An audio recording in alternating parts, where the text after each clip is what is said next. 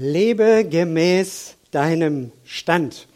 Heute Morgen möchte ich wieder weitermachen mit dem Epheserbrief, einer meiner Lieblingsbriefe in der Bibel. Ich habe ja schon darüber gesprochen, über die Waffenrüstung, Epheser 6, dann über Beziehung Mann, Frau, äh, Partnerschaft und heute geht es natürlich weiter nach vorne.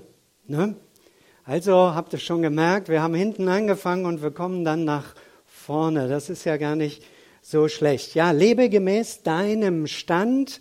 Äh, heute geht es um Epheser 4, Vers 17 bis 5, Vers 20. Lebe gemäß deinem Stand. Lebe gemäß deinem Niveau. Oder wie sagte jemand mal zu uns, ich mache das nicht unter meinem Niveau. Hm, arrogant? Uh -uh. Nein, da war jemand, der wusste, wer er war. Das ist nicht arrogant. Das ist nicht arrogant. Ihr kennt ja die Geschichte vom Adler im Hühnerstall, ne? dieses Ei, was dann von Hühnern ausgebrütet wurde. Und dieser Adler beginnt dann ja auch, genau wie die Hühner, zu kratzen. Ne? Und wenn es trocken wird, wirbelt das eine Menge Staub auf. So ist das bei den Hühnern. Aber ein Adler im Hühnerstall, der lebt unter seinem Stand. Und hast du schon mal unter deinem Stand gehandelt?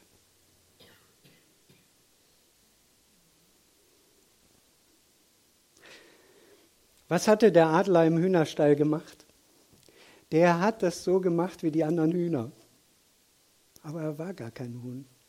Und so kann es uns auch passieren, dass wir genau das Gleiche machen, was die anderen machen, was diese Gruppe macht in der Klasse, was die anderen Mitschüler machen.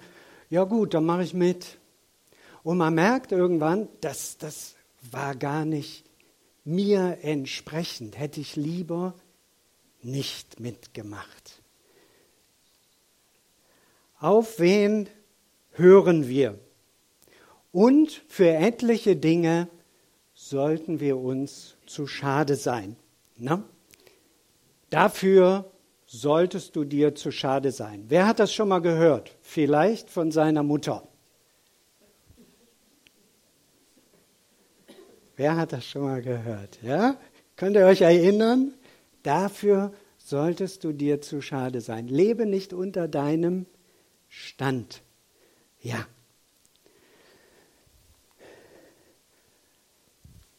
Es geht darum, gerade wenn du den Epheserbrief liest, geht es darum, dass wir hören. Auf wen hören wir?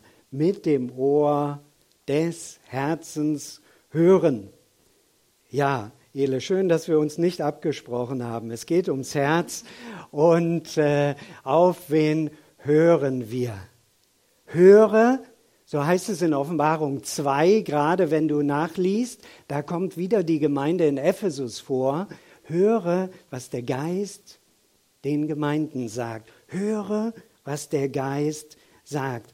Um was geht es darum? Offensichtlich kann unser Herz hören nicht nur die Ohren hören, sondern wer Ohren hat zu hören, der höre. So heißt es in der Luther-Übersetzung, aber richtig steht da, wer ein Ohr hat. Ein Ohr hat. Und was ist damit gemeint? Das Ohr des Herzens. Dieser Zugang zum Geist Gottes bei uns Menschen. Höre mit dem Ohr des Herzens, was der Geist den Menschen in der Gemeinde sagt. Ja. Dann wollen wir heute durch den Text der Bibel, damit er richtig transparent äh, wird für uns, neben dem Ohr auch noch ein anderes Bild mitnehmen. Und dann denke ich, hilft uns das, dass wir verstehen, was hat der Paulus der Gemeinde in Ephesus da gesagt. Könnt ihr, könnt ihr sehen? Da gibt es noch so ein bisschen ein Bild von dem alten Hausherrn. Das ist nur noch schemenhaft zu erkennen. Und das ist daraus geworden. Ja, was ändert sich, wenn ein neuer Hausherr in ein Gebäude einzieht? Was ändert sich? Wir haben bei uns in der Nachbarschaft ein Stück weiter, wo wir immer spazieren gehen, sind wir immer dran vorbeigegangen an so ein Reihenhaus und vorne das Grundstück, das Unkraut immer höher, äh, alles Mögliche wuchs da, lag da. Äh, dann konnte man durchs Fenster gucken. Ja, man konnte schwer, immer schwerer durchs Fenster gucken, weil es war eben immer irgendwie schemenhafter, aber du sahst ein Chaos in der Küche. Ja, alles mögliche Zeug, angesammeltes Zeug und der, die, die diese Anrichte, ja.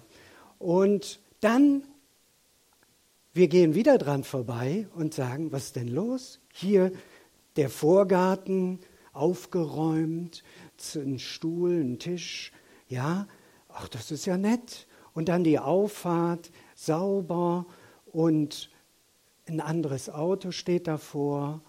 Und du kannst durch das Fenster schauen und du siehst die Küche, ja, da, da haben verschiedene Dinge einen ganz anderen Platz gefunden, viel weniger da, ja, eine Ordnung. Ah, da ist jemand Neues eingezogen.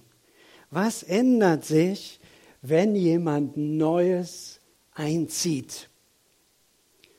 Und gerade wenn ja, wir so getauft sind, hineinkommen in ein neues Leben mit Christus, dann ist das ganz natürlich, wenn auch sich schrittweise unser Leben verwandelt. Das kann man sehen, wenn ein neuer Hausherr einzieht.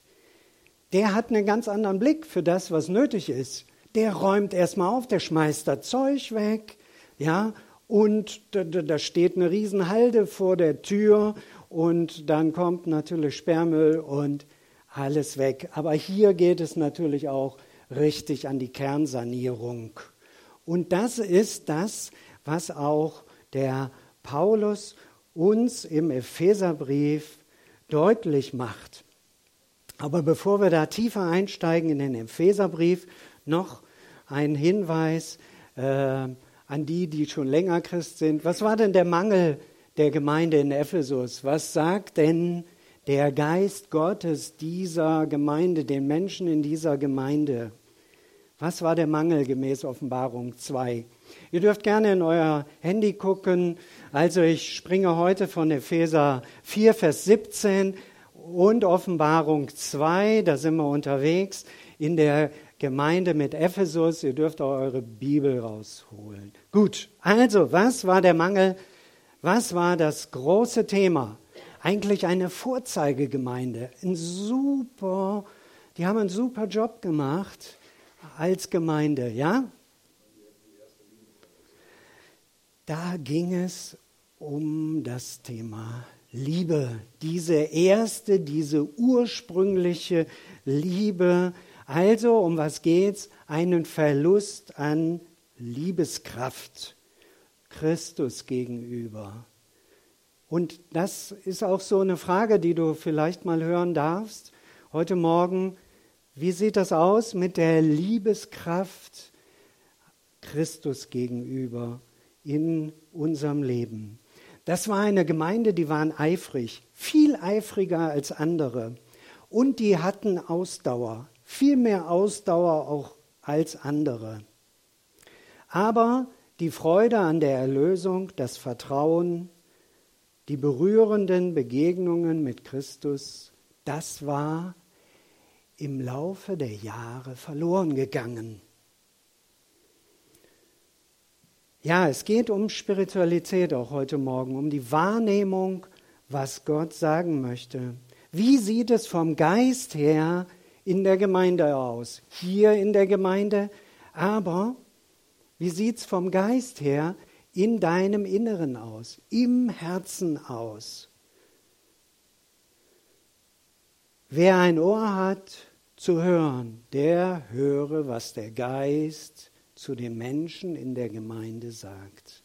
Vom Geist her ist das wahrzunehmen. Man hatte in Ephesus den Gemeindealltag, ja, man investierte da. Viele waren aktiv und nicht nur mit Saubermachen, sondern die hatten ein Urteilsvermögen. Die sagten, das passt und das geht gar nicht. Aber obwohl sie dieses Urteilsvermögen hatten, war die Liebe dabei verloren gegangen. Die war auf der Strecke geblieben. Man hatte die Gemeinde gereinigt, auch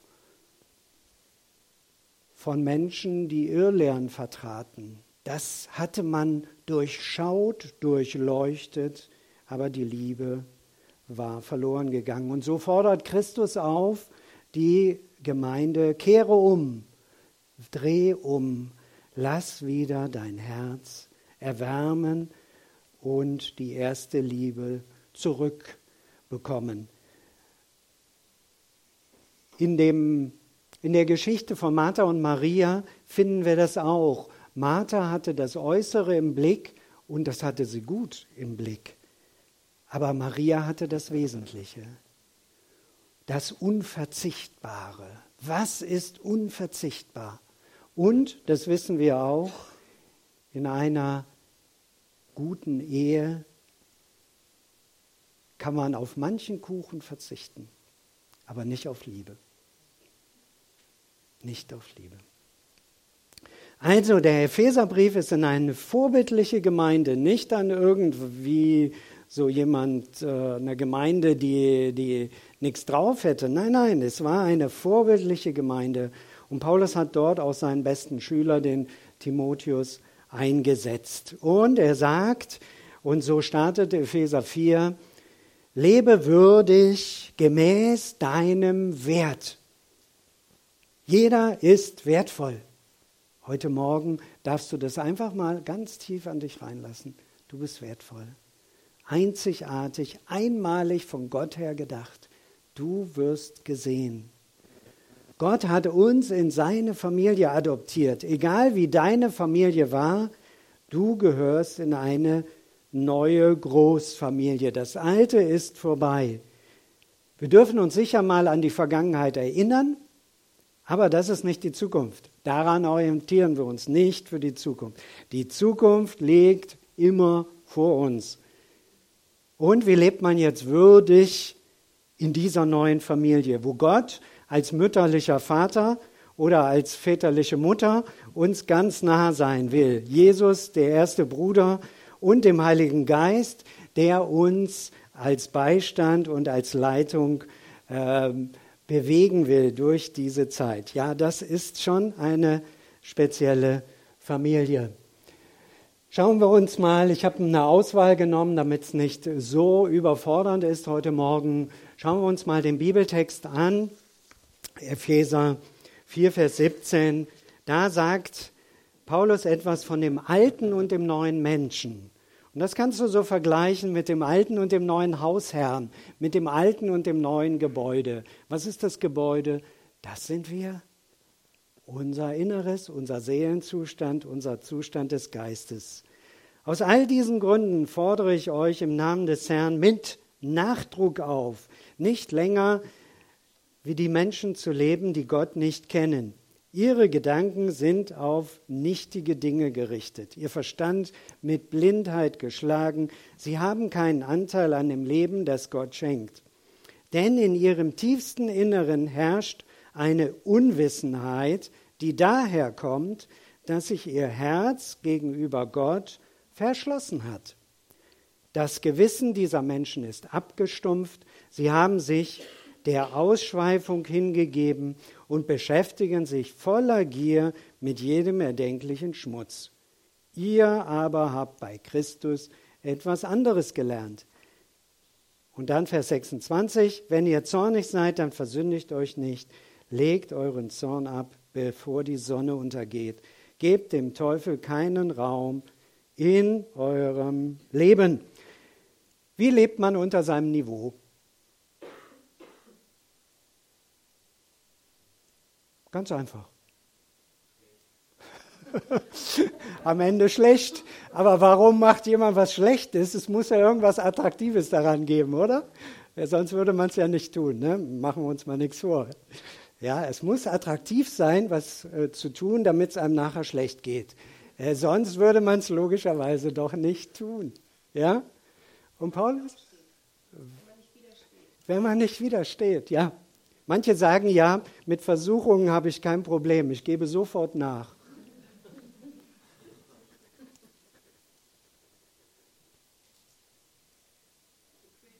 Bequem, genau. Ja, ist bequem, musst nicht viel nachdenken, machst du einfach für die anderen.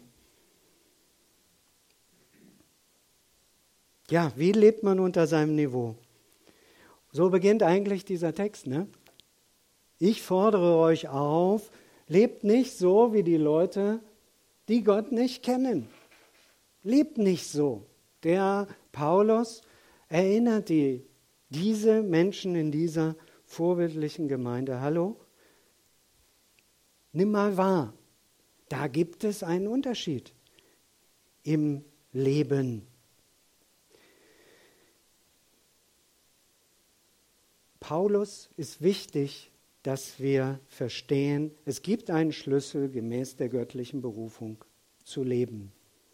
Hier in Vers 17 sehen wir die Beschreibung von Menschen, die im Inneren ein schwarzes Loch haben. Nie zufrieden, sinnlos, oberflächlich und es führt nicht selten in Süchte hinein. Und so heißt es dann in Vers 20, ihr habt bei Christus was anderes gelernt. Ja, was muss ich tun, damit keine Veränderung geschieht? Nichts. Ich mache einfach weiter so. Weiter so. Ja. Weitermachen wie bisher. Und Paulus sagt, mach das nicht. Mach das nicht. Mach das nicht. Ihr habt bei Christus was anderes gelernt. Verschließe nicht dein Herz Gott gegenüber. Mach das nicht. Das Herz wird hart und das kann ganz schnell passieren. Da kommt so oft Schmerz, wir haben Erfahrungen, negative Erfahrungen gemacht mit Autoritätspersonen, vielleicht mit Christen, aber lass nicht zu, dass das, was dir passiert ist, dein Herz verschließt zu Gott hin und dass du die Liebe Gottes nicht mehr annehmen kannst, weil Zorn und Bitterkeit verschließt unser Herz, ist wie so eine wasserdichte Riesenbetonschicht, da kommt gar nichts durch Gott gegenüber. Dieser sogenannte Schutz ist gleichzeitig Isolation und führt dazu, dass wir leiden und auch ja, Schmerz erleben. Veränderung braucht ein offenes und formbares Herz.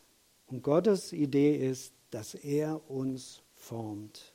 Ja, selbst wenn wir Schmerz erfahren, ist es notwendig, eine gewisse Offenheit zu behalten.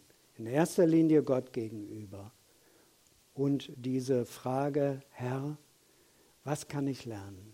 Wie soll ich damit umgehen? Ja. Also, was ist denn der Schlüssel, wie wir leben sollen? Was ist der Schlüssel? Da fehlt, da ist diese äh, Übersetzung nicht so ganz gut, aber nicht, auch nicht so schlecht. Vers 20, Vers 20, was steht da in der anderen Übersetzung? Da steht, ihr habt Christus anders kennengelernt. Nicht nur was anderes gelernt, sondern kennen. Wenn die Bibel über Kennen äh, spricht, dann ist das, als wenn ein neuer Hausherr bei mir drinnen wohnt. Das ist Kennen. Kennen ist nicht so, ja, kenne ich. Äh, ich. Ich war mal am Gardasee, ist zehn Jahre her, ich kenne das.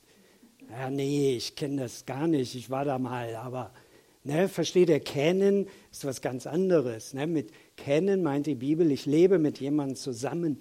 Das ist Alltag. Ich habe diesen Alltag. Also Henny und ich, wir kennen uns jetzt doch schon lange. Also wir kennen schon eine Menge. Das ist nicht so eine Gardasee-Besuch. Ja? Das meint die Bibel in Vers 20 mit kennenlernen. Da findest du einen Schlüssel. Mit Jesus unter einem Dach. Das ist Kennen. Das hat Wirkung. Beziehungen haben Wirkung. Das konnten wir sehen, ganz negativ drastisch in New York. Als wir Tabea besuchten und mit ihr zu dem äh, Bereich fuhren, äh, wo sie mit den Kindern äh, ja einfach sich trifft und ihnen etwas von Gottes Liebe sagt. Die Gangs dort haben das Sagen. Das ist das Beziehungsniveau. Und diese Gangs verbreiten Angst. Das ist die Beziehungsatmosphäre.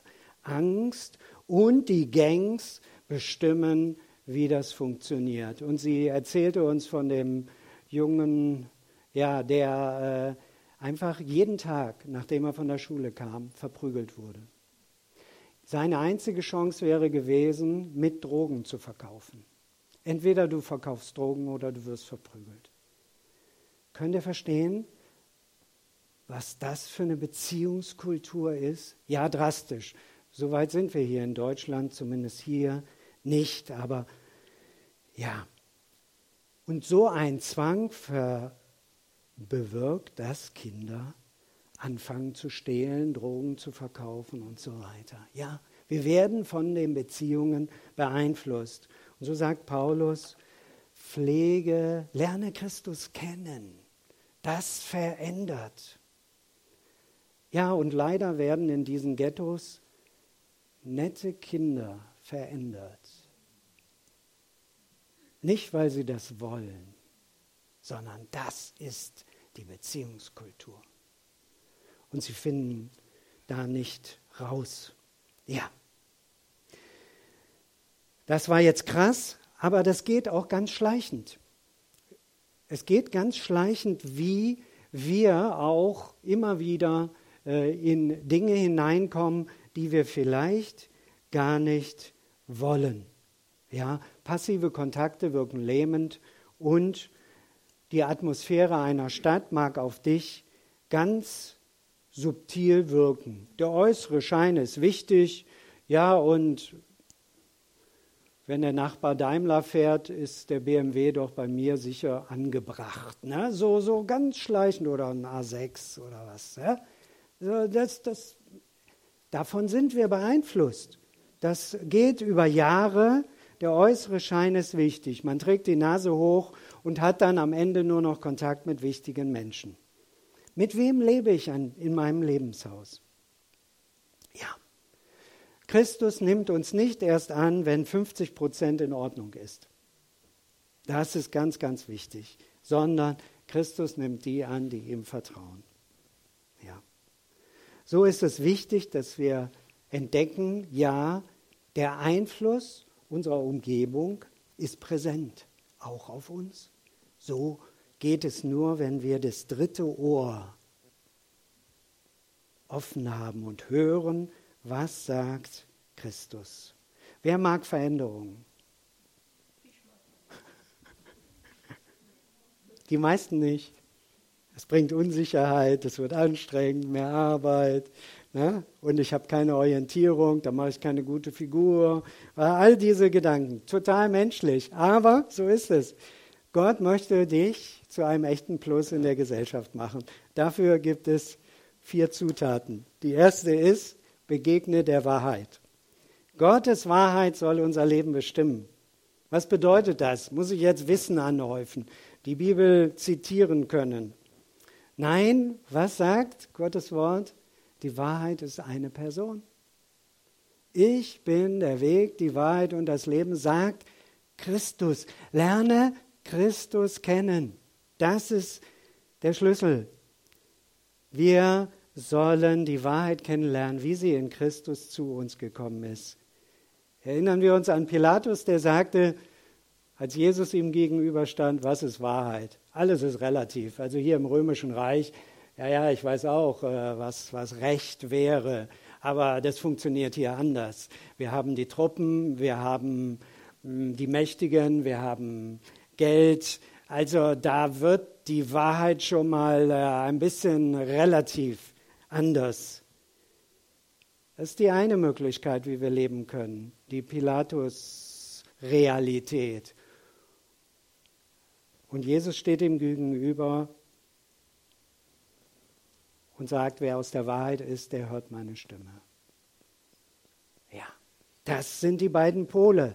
Wir dürfen nicht denken, dass die nette Welt wirklich so nett ist.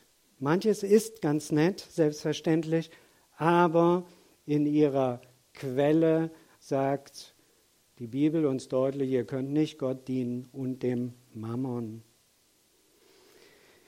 Ja, also, was machst du, wenn die Wahrheit vor dir steht? Lass sie ran. Auch wenn es ungewöhnlich ist.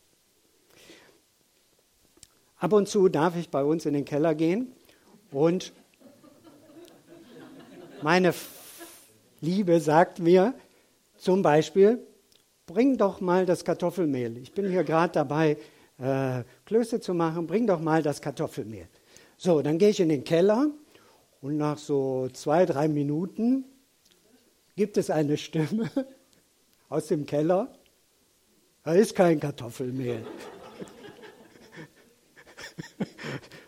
Dann kommt die Antwort, doch, das ist ganz bestimmt. Nö, sag ich, kein Kartoffelmehl da, ganz bestimmt nicht. Hab überall geguckt. Wir lösen das gleich auf. Wir lösen das gleich auf. Wenn wir die Wahrheit erkennen, wird sie uns frei machen. Und was ist das für eine Wahrheit? Vielleicht bist du im Dialog mit jemandem und dann hörst du innerlich, hallo, mach jetzt keinen Scherz. Das war ein ernster Satz. Mach keinen Scherz. Manchmal liegt mir so ein flotter Spruch auf der Zunge, ja?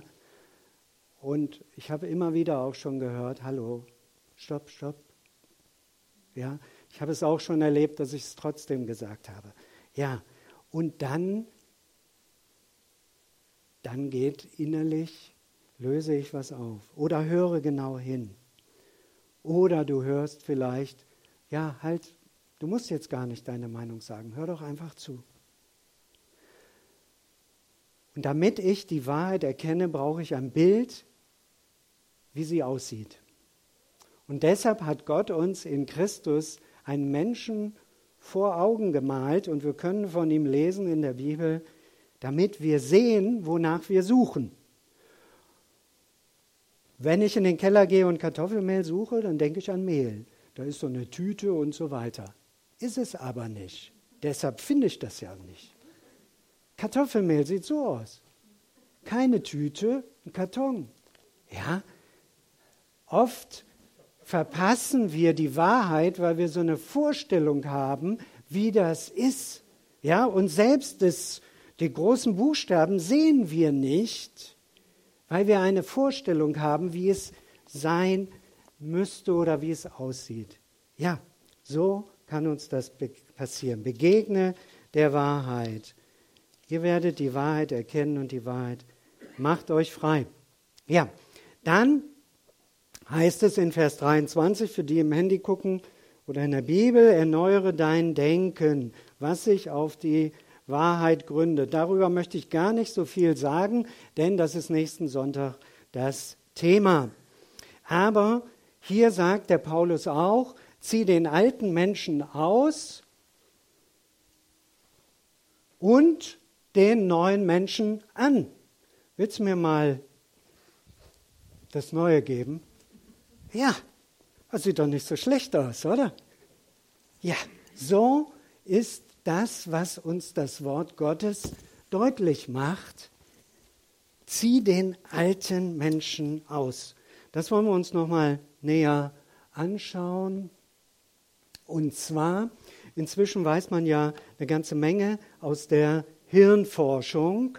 Wie entstehen Gedanken? Wie entsteht Verhalten? Wenn Gedanken immer wieder gedacht werden, verfestigen sie sich im Gehirn. Dann entsteht so eine Struktur. Hier seht ihr so eine Reizweiterleitungsform. Ja? Und diese Struktur, na, die erinnert an den Wald. Und nicht umsonst ist es in der Gesellschaft bewusst, dass der Wald der Ort der Gefühle ist. Und jetzt können wir es auch aus der Hirnforschung nachvollziehen, warum das Wissen der Vorfahren genau richtig war. Ja, diese Gedankenformungen haben Ähnlichkeit mit der Situation im Wald. Wenn also ein Kind denkt, meine Eltern haben mich nicht lieb, ob das jetzt stimmt oder nicht, und das wird immer wieder gedacht, dann entstehen Verbindungen und die verfestigen sich. Aber das ist nicht nur die einzige Wahrheit. Auch verfestigte Verbindungen können sich wieder lösen und können neue Verbindungen schaffen. Genau wie das in einem Wald ist. Es muss nicht immer diese Verbindung hierüber bleiben. Ich kann neue Verbindungen schaffen, indem ich die Wahrheit wiederholt an mich heranlasse. Jeder Gedanke durchläuft das gleiche Schema. Er besteht aus einem elektrischen Impuls, aus biochemischen Substanzen und aus Nervenzellen. Und diese Form von Bäumen, so ist das. Und genau wie in einem guten Wald, da geht der Förster durch und sagt, der Baum muss weg. Hier gibt es Verbindungen. Das ist eine faule Geschichte. Cutten. Das muss weg. Das Gehirn hat nämlich die Fähigkeit, sich zu verändern, indem es neue Verbindungen knüpft. Und wenn du demnächst in den Wald gehst, denk mal daran, an den Impuls, hallo, ja, ich gucke, neue Verbindungen schaffen, aber auch nicht weggucken, da wo es krank ist. Da muss was getan werden. Der Förster geht durch den Wald, macht ein Kreuz an die Bäume, die krank sind, und dann werden sie gefällt. Was ist Wahrheit? Es gibt auch kranke Gedanken, die gilt es zu fällen. Was ist Wahrheit? Ja?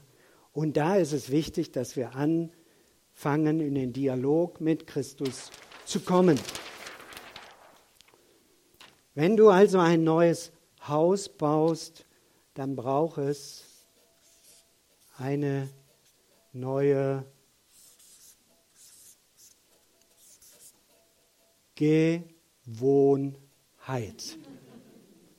Ja, neue Gewohnheit. Mit der alten Gewohnheit kann ich nicht neu leben. Manche versuchen das. Das ist wieder so ein Spagat. Ne? Geht aber nicht. So. Wenn also es gelingt, die Gedanken neu zu verknüpfen, entsteht Gesundheit. Ja.